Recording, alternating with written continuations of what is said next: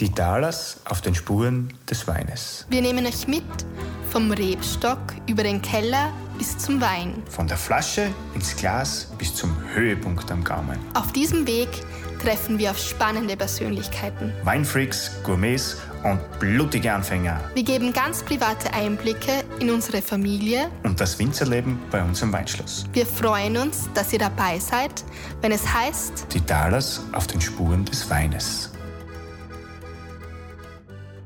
Grüß euch bei unserem heutigen Podcast, wo es einmal um das Thema Wein und Weingarten geht. Wir sitzen da heute mitten im Weingarten äh, und darf zwei Gäste begrüßen. Den Kali einerseits. Grüß dich, Kali. Ja, hallo, du grüß ja, euch. bist ja bei uns im Weingarten zuständig für den ganzen Pflanzenschutz und genau um das Thema geht's heute. Hallo Luki, grüß dich. Grüß dich, danke für die Einladung. Du bist ja auch äh, ein Spritzmittelvertreter von einem Spritzmittelhersteller. Wir haben uns gedacht, äh, wir schauen dann auch gleich direkt dorthin, äh, wo man die Mittel herkriegt und wie das ganze Thema ausschaut. Äh, wir werden jetzt ein bisschen über, ja, wie gesagt, Pflanzenschutz diskutieren und ein bisschen näher das Thema hinterfragen. Kali, für was spritzt man überhaupt? Da gibt's äh, zum, zum einen den falschen Melder und den echten Melder. Das sind quasi die Hauptkrankheiten im, im Weinbau. Und es geht darum, dass man die Pflanze quasi vital über die Vegetationsperioden drüber bringt, dass, dass man am Ende des Tages äh, äh, schöne Früchte kriegen. Das heißt natürlich, die Gesundheit von den Trauben steht im Vordergrund. Ne? Ja, genau. Wann, wann startest du mit dem Ganzen oder wann ist, geht's jetzt los? Ich meine, wir sind jetzt da, da schon mittendrin im Weingarten. Es, es fängt zum Dreimal. Wann ist für die da Start jetzt vom Pflanzenschutz her? Ja, also man schaut sich immer die Wetterperioden an. Also wir sind jetzt so Mitte Mai ähm, ähm, und wir werden jetzt, da muss man abwarten, und der nächste Regen kommt, weil so wie heuer ist so, dass, dass, äh, dass wir jetzt äh, schon ausreichend Niederschlag im Boden haben. Sprich, die Sporen überwintern ja im Boden und die sind jetzt ausreichend versorgt. Und jetzt ist so, dass beim nächsten größeren Regenguss werden die Sporen, die was im Boden quasi überwintern, aufgeschleudert. Und man muss eigentlich äh, davor irgendwas machen, also quasi die, die Pflanze schützen, Mhm. damit die äh, Sporen nicht ins Blatt eindringen kann oder den Rebstock, äh, damit quasi äh, der Rebstock gesund ist. Okay, das heißt, Mehl da, äh, okay, das ist ja so ganz praktisch äh, ja, der Hauptfeind von uns Winzern jetzt im Weingarten, oder? Was, was kann man dagegen jetzt unternehmen oder was gibst du jetzt da in konventioneller Sicht und biologischer Sicht dafür? Ja, also die, der Kali schon gesagt hat, es gibt den falschen und den echten Mehltau. Das sind die, die Hauptkrankheiten, äh, auf die, die die Weinbauer nachgeben müssen. Äh, was man tun kann mit Fungiziden behandeln. Also wie der Name schon sagt, das sind Produkte, die äh, äh, Pilze bekämpfen, Schadpilze. Äh, und da gibt's mehrere Wirkstoffe. Also es gibt äh, Schwefel, ist der älteste Wirkstoff, ähm, ist wahrscheinlich auch der bekannteste Wirkstoff. Ähm, es gibt äh, ähm, eine Vielzahl anderer Wirkstoffe, die ich aber jetzt nicht alle aufzählen äh, muss. Und da, das obliegt jeden Landwirt, ähm, welchen Wirkstoff er verwendet. Und es ist ganz wichtig, diese Wirkstoffe auch zu wechseln. Also nicht jedes Jahr die gleichen, um nachhaltig Resistenzen vorzubeugen. Okay. Das heißt natürlich, äh, passt sich dann auch der Pilz dementsprechend auch im Weingarten, wenn ich sage, ich nehme jetzt immer, immer das Gleiche. Ist das beim Schwefel auch der Fall, dass der Schwefel, weil Schwefel ist ja eigentlich äh, auch im biologischen Weinbau jetzt der, einer von den wichtigsten Bestandteile, wenn jetzt da im Weingarten vor. Na, bei, bei Schwefel ist das nicht der Fall. Also um, um jetzt da wirklich fachlich zu werden, man spricht da von einem Multisite-Wirkstoff. Das heißt, Ja. der Schwefel bekämpft die, die Pilze, Schadpilz an mehreren Orten im Stoffwechsel. Und dadurch können keine Resistenzen entstehen. Das gleiche ist zum Beispiel mit Kupfer. Äh, können auch keine Resistenzen entstehen. Zum Kupfer kommen wir später noch. Äh, ist auch ein ganz interessantes Thema. Das heißt, Kai, wir haben jetzt eigentlich äh, einen Pilz im Weingarten. Äh, was gibt's da noch? Was ist da, so Schädlinge und so Sachen, muss ich da auch äh, mal ausfahren, muss ich da was spritzen dagegen? Ja, man, äh, es gibt den, den Traubenwecker. Ähm, das, das, äh, wir sind aber als Betrieb, wir sind eigentlich in, in, in Insektizidverzicht haben wir als, als Maßnahme. Also wir tun eigentlich in Traubenwecker nichts, außer jetzt, äh, da gibt's äh, Möglichkeiten zu verwirren. Äh, das heißt einfach, dass, dass das Weiberl und das Man- Mandel mit Pheromone verwirrt werden und die, die finden sie nicht auch. Also die können sie, Die können sich quasi nicht bahnen und das ist, äh, das ist eine gute Möglichkeit, äh, da vorzubeugen.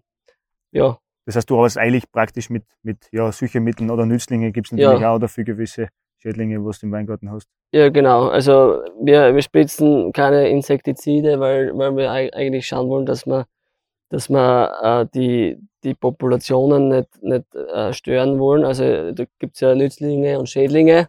Und wenn man jetzt ein Insektizid äh, spritzt, dann tut man quasi Nützlinge und Schädlinge gleichermaßen bekämpfen. Und, und äh, dann, dann ist qua- quasi das Gleichgewicht zerstört und, und im Endeffekt äh, ähm, ist, ist schlauer, so mit solche Dispenser hast es, also da, da, da hängt man einfach im Weingarten auf. Ähm, ähm, also die, die Schädlinge mit dem zu Verwirren. verwirren. Also das ist gang und gäbe. Das gibt's auch im Apfelbau. Also das ist natürlich ist klar, weil du einen gewissen Kreislauf im Weingarten hast und du willst ja die Schädlinge, also die Nützlinge willst du haben und die Schädlinge nicht.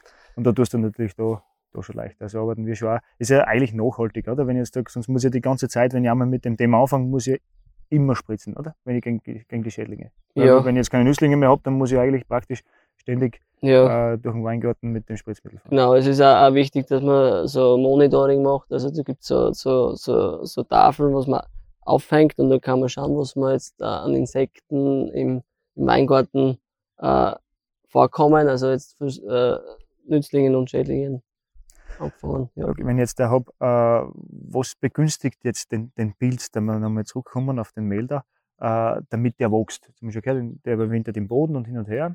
Und was begünstigt jetzt den äh, vom Wetterverlauf her, damit der jetzt da, da sich ausbreitet im Weingarten? Unterschiedlich. Also der echte Mehldarbild, hat auch Oidium genannt im, im Weinbau, hat andere Bedingungen äh, zum Wachsen als es der falsche Mehldarbild, hat der Peronospora. Der echte Mehlda, der, der liebt eher wärmeres Klima, äh, benötigt nicht so viel Niederschläge, Schläge, da reichen einmal Tauphasen, also der braucht nicht so hohe Luftfeuchtigkeit. Währenddessen äh, Peronospora in der Steiermark auch ein großes Thema, großes Problem. Äh, benötigt eher viel Niederschlag und, und da muss er nicht so warm sein. Das ist ganz unterschiedlich. Okay, das heißt, es kommt viel auf die Luftfeuchtigkeit drauf an, oder? Ob das jetzt eine stehende Luft ist oder was ist jetzt, wenn ich wirklich ein Loch habe, wo ständig der Wind durchpfeift, ist eigentlich dann perfekt, oder? Ja, das ist schon begünstigt eigentlich. Das ist so, so äh, quasi so, wenn es umso weiter das runtergeht, also Richtung Richtung Richtung Tal, sage ich mal, ähm, da, da ist eher feuchter und schwüler und, und wenn das äh, jetzt zum Beispiel, wenn jetzt Tauphasen sind, ähm, vor allem jetzt, sage ich mal, Westlagen, äh, am unteren Ende dauert es schon extrem lang, bis das, äh, auf, auf, äh, das, das Wasser quasi an den Blättern äh, auftrocknet. Und das ist halt für einen falschen Mehltaubild halt schon sehr begünstigt. Das heißt, was macht der jetzt mit den Blättern, wenn der da drauf ist? Das heißt, ich habe ja noch keine Trauben jetzt da dann drauf. Weil wenn ich jetzt sage, ich bin jetzt im Wachstum und, und im Juni, Juli habe ich ja noch nicht wirklich Trauben, was, was befällt der Pilz dann jetzt da? Wie schaut das aus? Die Blätter zum Beispiel, du hast das ja angesprochen und, und das ist einem gerade jetzt die, die Blätter schießen heraus, die Rebe wächst und wenn ich schon frühzeitig die Rebe krank ist, ist wie der Mensch, dann tut es immer auch schwerer, Photosynthese zu betreiben und äh, dann letzten Endes äh, in der Blüte Trauben auszubilden. Das hat alles negative äh, Effekte.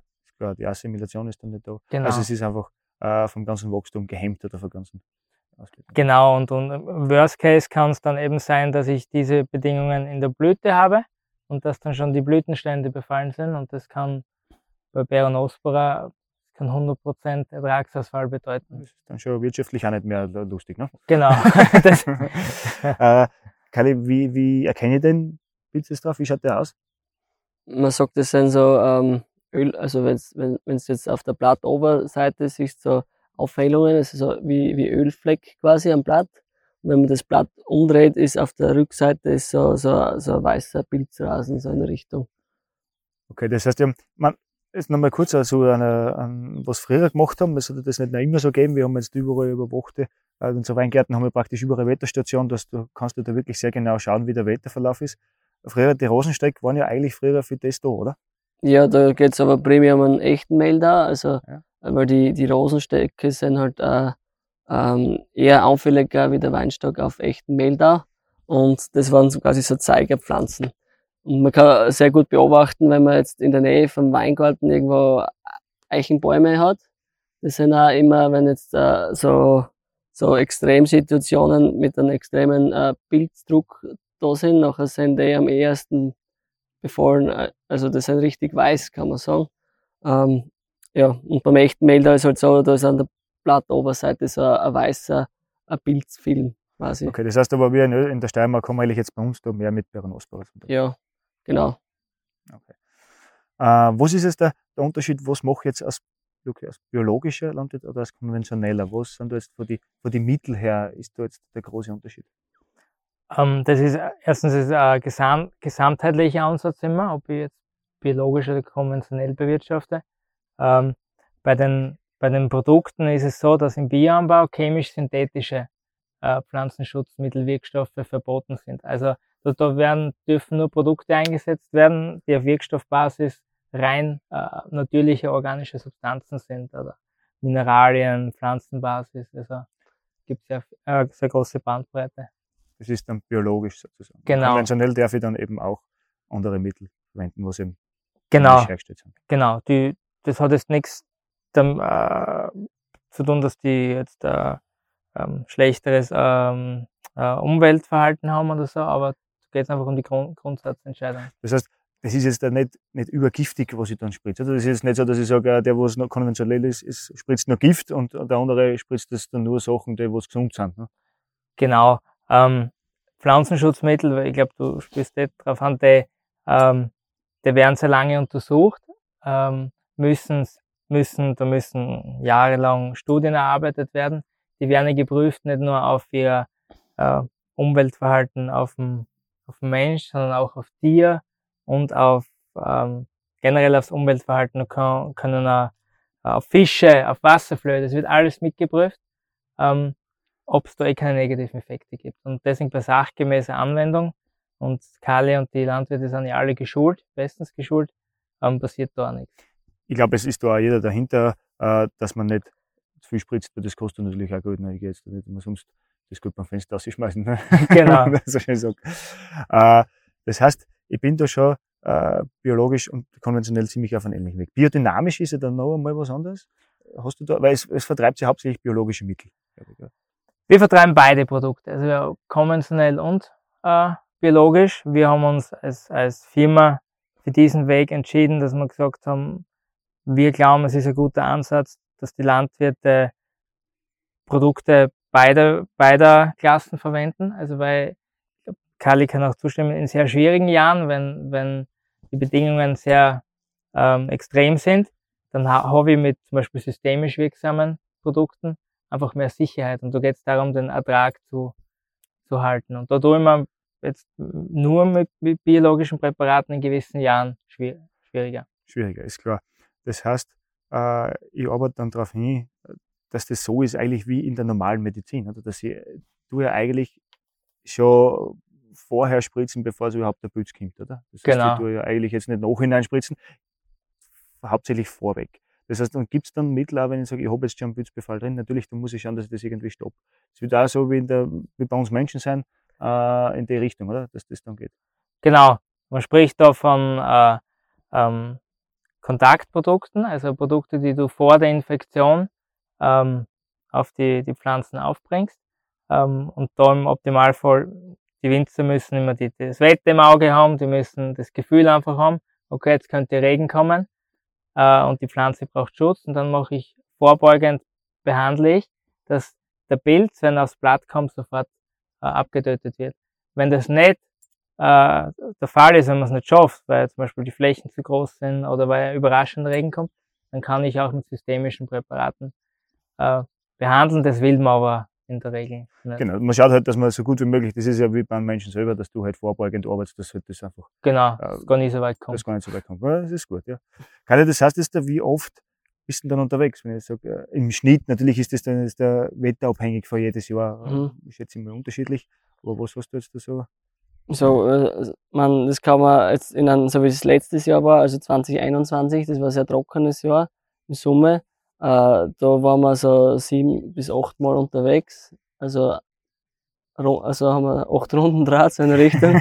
äh, Aber es kann halt dementsprechend, äh, man jetzt, wenn man das hernimmt, 2014 was ein Ausnahmejahr, richtig feucht war, äh, da kann es durchaus auch im konventionellen äh, Pflanzenschutz, dass man da 10, 12 Mal fährt.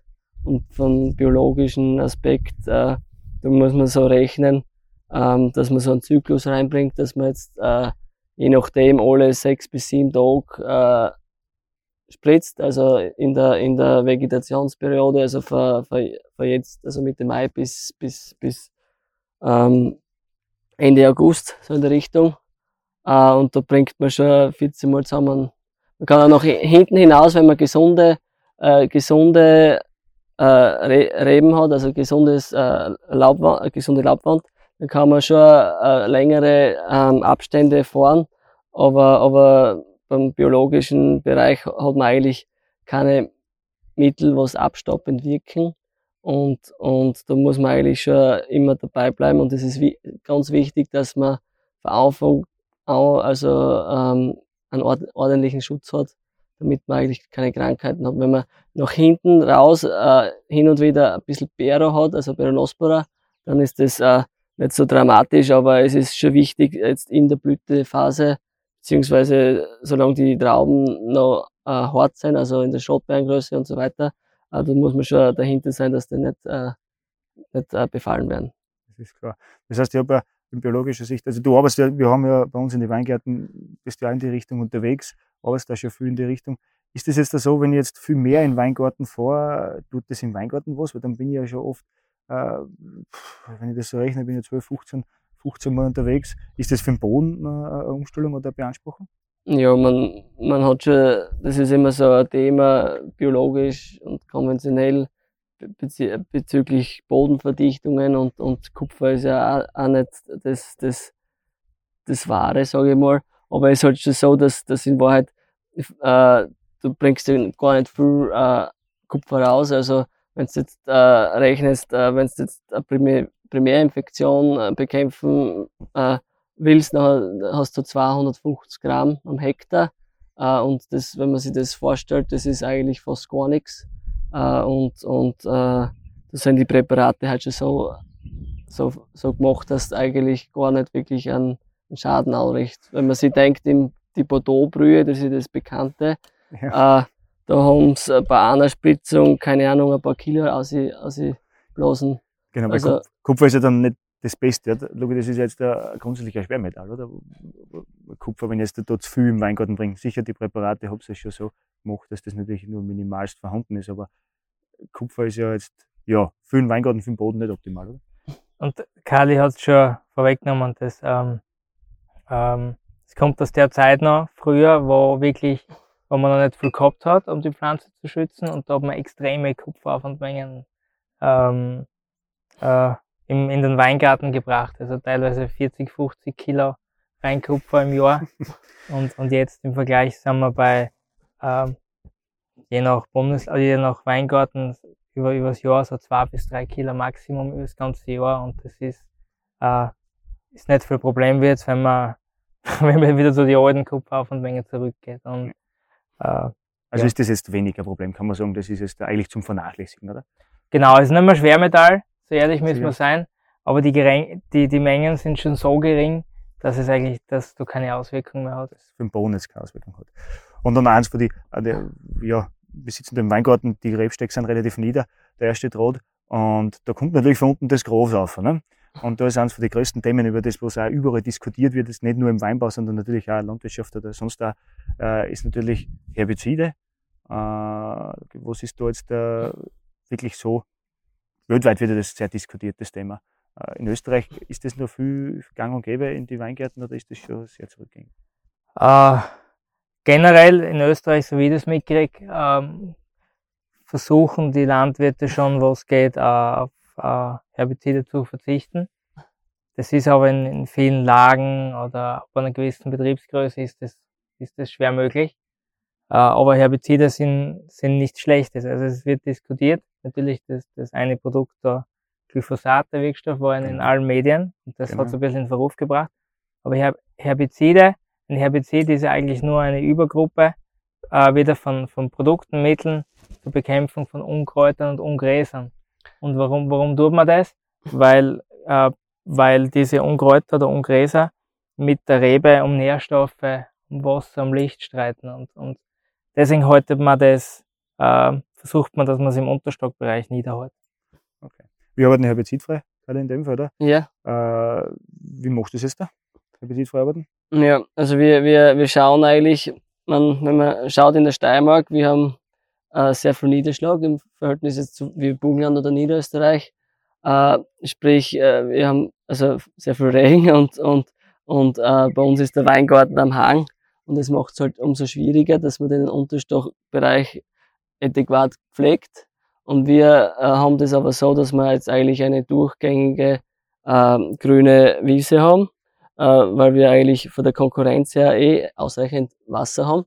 Und, ähm, und wenn ich jetzt den Boden offen halten würde, jetzt im Hangbereich, haben wir halt immer wieder das Problem von Erosion, also sprich die gute Erden wird quasi den, den äh, weg. schwemmt es in Chrom und, Ja. und das ist halt auch nicht sehr förderlich, weil da sind die ganzen Nährstoffe drinnen, äh, was, was der Rebstock dann auch braucht und, und ja, Und deswegen machst du das eigentlich mechanisch, oder? Grundsätzlich. genau, mechanisch. Man wir tun, bei der jungen Lage tun wir das schon offen halten, also vor allem im Frühjahr, dass, dass da jetzt, äh, dass man da wirklich keine Gräser auf, dass da keine Gräser aufkommen. Aber im, im, äh, im Sommer, also wenn die Unwetter sind, schauen wir, dass wir dort überall einen bedeckten Boden haben, damit, äh, damit eigentlich der, der, der Boden nicht abgeschwemmt Das heißt, dort kann. wird geheidelt und, und, und sonst du tust halt mähen praktisch nicht. Ja, also Mähen, da gibt's so äh, verschiedene Apparaturen, also mit so, so Fäden und, und äh, ja. Ja, abschließend noch jetzt da dann äh, zur, äh, wie lange darf ich eine spritzen, das Luki? Das heißt, es gibt ja da überall Karenzzeit, sagt man da, glaube ich, dazu, über die Spritzmittel. Äh, hinaus, wie weit, wie lang zu wieder, wie lang ist die Karenzzeit, wie lange muss ich warten, bevor ich lesen darf? Ähm, das ist unterschiedlich. Also das ist äh, von Wirkstoff zu Wirkstoff unterschiedlich. Und da kommt wieder die Prüfung und die Zulassung ins Spiel. Es wird ja jedes, jeder Wirkstoff, jedes Pflanzenschutzmittel muss ja von der AGES, Agentur für Ernährungssicherheit, geprüft werden und zugelassen. Und da steht bei jedem Produkt steht dann drauf, äh, wie lange das ich warten muss. Bei, bei gibt Produkte, die, die darf ich bis Andruck vor Laser spritzen und dann gibt es Produkte, da muss ich äh, vier Wochen äh, aufpassen. Also das ist wirklich äh, individuell zu entscheiden. Das heißt, was, was ist dann das, das äh, ausschlaggebend? Warum? Äh, ist da irgendein Gift drauf oder, oder ist da irgendein äh, Rückstand drauf? Oder um was geht's da bei, dem, bei der Karenzzeit? Äh, da geht's äh, um, um die Rückstände, genau. Dass man da, äh, dass man schaut, weil die, die im Apfelanbau, die Früchte, die können ja teilweise sofort gegessen werden Genau. zur Ernte. Und dass da ja alles unbedenklich ist, dass da überhaupt kein Problem gibt. Und deswegen werden diese Gesetzzeiten eingezogen und die haben aber einen, einen sehr großen Sicherheitsfaktor. Also da passiert ähm, überhaupt nichts. Also Genau. kann man beruhigt beim Weinlesen durch ein paar Dramen essen. genau. Also solange der Kali sagt, wir dürfen, wenn wir nicht Wein kommen. Genau. Ja gut. Na, das freut mich. Vielen Dank. Das war ja schon wieder mal ein kurzer Einblick in, in den Pflanzenschutz. Äh, wie gesagt, ich glaube, äh, auf den biologischen Weg probiert das ja jeder. Und wir sind da auch ziemlich auf einem guten Weg dabei, dass wir das bei uns im Betrieb umsetzen. Und ja, vielen Dank, Luki. Schön, dass du da warst. Gerne. Dass wir ein bisschen plaudern haben dürfen mit dir. Karl, dir eine schöne Saison beim Spritzen, Ja. beim Pflanzenschutz. Und ja, euch daheim hoffe ich, wir haben euch ein bisschen aufklären können drüber, wie das bei uns im Weingarten ausschaut und generell äh, mit Pflanzenschutz, was da wichtig ist. Und wir werden uns darüber sicher das ein oder andere mal noch unterhalten. Ich wünsche euch noch einen schönen Tag, Abend, Morgen, was auch immer und bis zum nächsten Mal. Das war's schon wieder. Vielen Dank fürs Dabeisein. Wir hoffen, ihr hattet Spaß beim Zuhören und konntet spannende Einblicke gewinnen. Wenn es euch gefallen hat, freuen wir uns über 5 Sterne und abonnieren könnt ihr uns auch gerne. Ihr wollt hautnah dabei sein bei den Vorbereitungen zu unserer nächsten Episode? Dann folgt uns auf Instagram und Facebook. Viert euch und bis zum nächsten Mal, wenn es wieder heißt. Die Talos auf den Spuren des Weines.